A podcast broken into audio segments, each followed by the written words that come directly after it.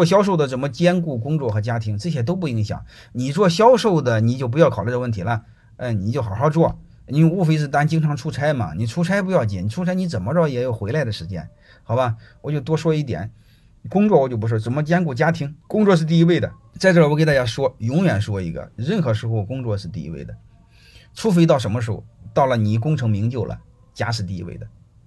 没什么可商量的，因为我们家需要你工作的挣的钱，就如此简单。还有一个，你老的时候需要你工作挣的钱，就这么简单啊！你千万别扯讲道德层面的事儿啊！这个老婆不照顾，孩子不照顾，有病啊！主次谁不知道？谁不知道要照顾家？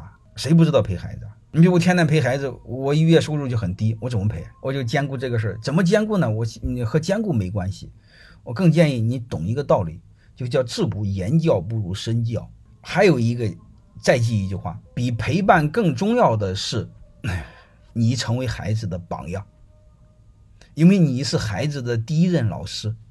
如果你要是他的榜样，你对他的影响就比他的老师对他的影响大。如果他碰到个混蛋、王八蛋老师，他最起码不会抑郁。所以这就是我为什么说你们一定要成为孩子的榜样，就在这儿，你的影响力大，别人不就影响力弱了吗？然后我们的孩子就不会受伤害，因为有些是很扯淡的。我们现在这个，我一会儿给你们聊人性，有些是很扯淡、很扯淡的。我念一段话，我我我看到就恼火哈。我为什么让你们成为孩子的榜样？我念一段哈。某一个小学班主任与人吃饭的时候说道：“很多家长都送礼，没法照顾，特别照顾，没法没法特别照顾他们的孩子，但是不送礼的家长。”肯定不会照顾，所以你会发现，我们的孩子一进学校，他就是权力资源导向。我这种逻辑的情况下，我们孩子你不想让他变成权力的奴才，他也会变。第二个是想要摧毁某个家长的心理，不理搭理他就是，三次打招呼都不理他，他一辈子都会有阴影。这就是很小我就教教育我的儿子。你爹也不是个东西，因为你爹是第一次当爹，当然你也不一定是东西啊，因为你第一次当儿子都没经验。然后呢，我又告诉他一句话，我说你老师也不是个东西，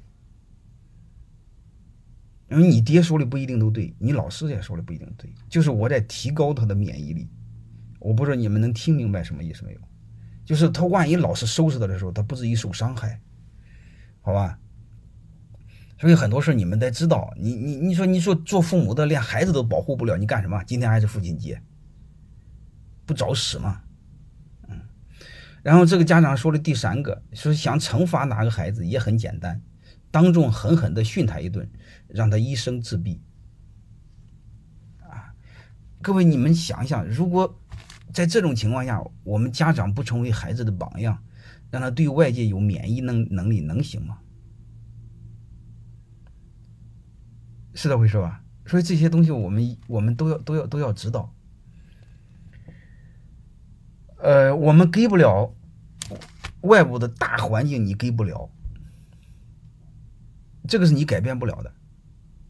但是你让他能认识到环境环境，还有一个你让他认识到他怎么保护自己不受伤害，好吧？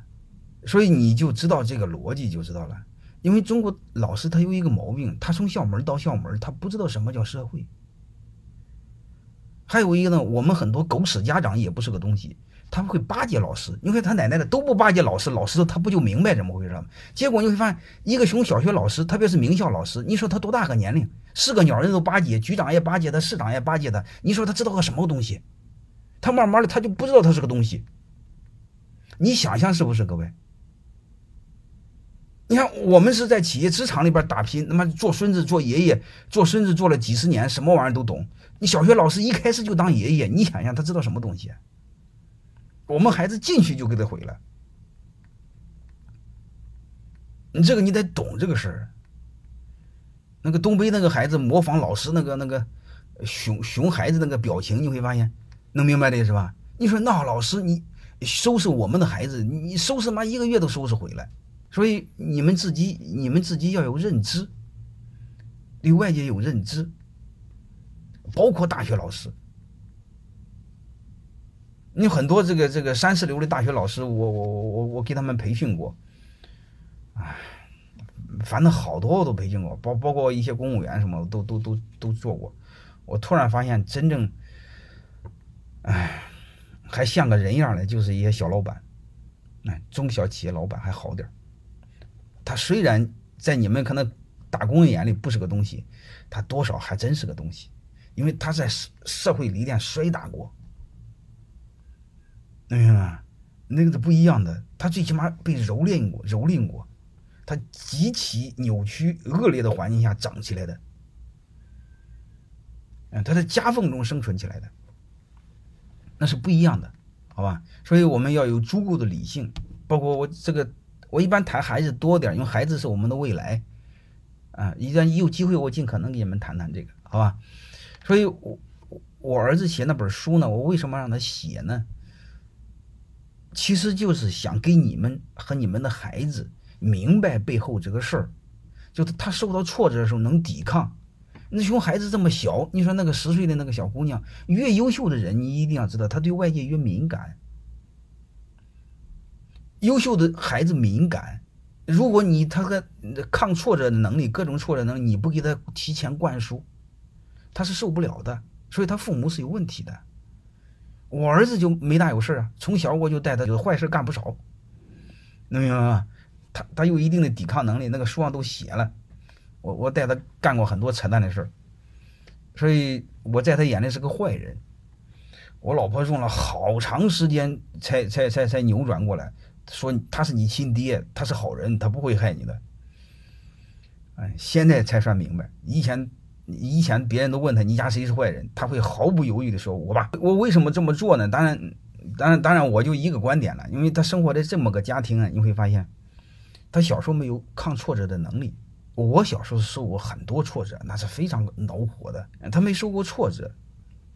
啊，所以有意识的给他营造一些挫折，因为我们这辈子永远是我们认知的奴隶，我们永远逃不脱我们的认知。还有一个，如果你的认知很狭窄，你的认知给偏了，各位，你把你孩子给毁了。刚才我说过，你把你自己毁了无所谓，我们这辈子基本上也就这样了。你说能好哪去了？各位，我不是个什么好鸟，你们能不能你你们能好哪去了？你们反思反思，反正我反思反思，我内心是很邪恶的，好不哪去。你比如我知道正常开车，人家一个人走路，车在让人。这个道理都知道，你会发现，我我我那会儿明白过来，不着急的时候还还真能明过来让让，你看一着急哪管这么多，先冲出去再说。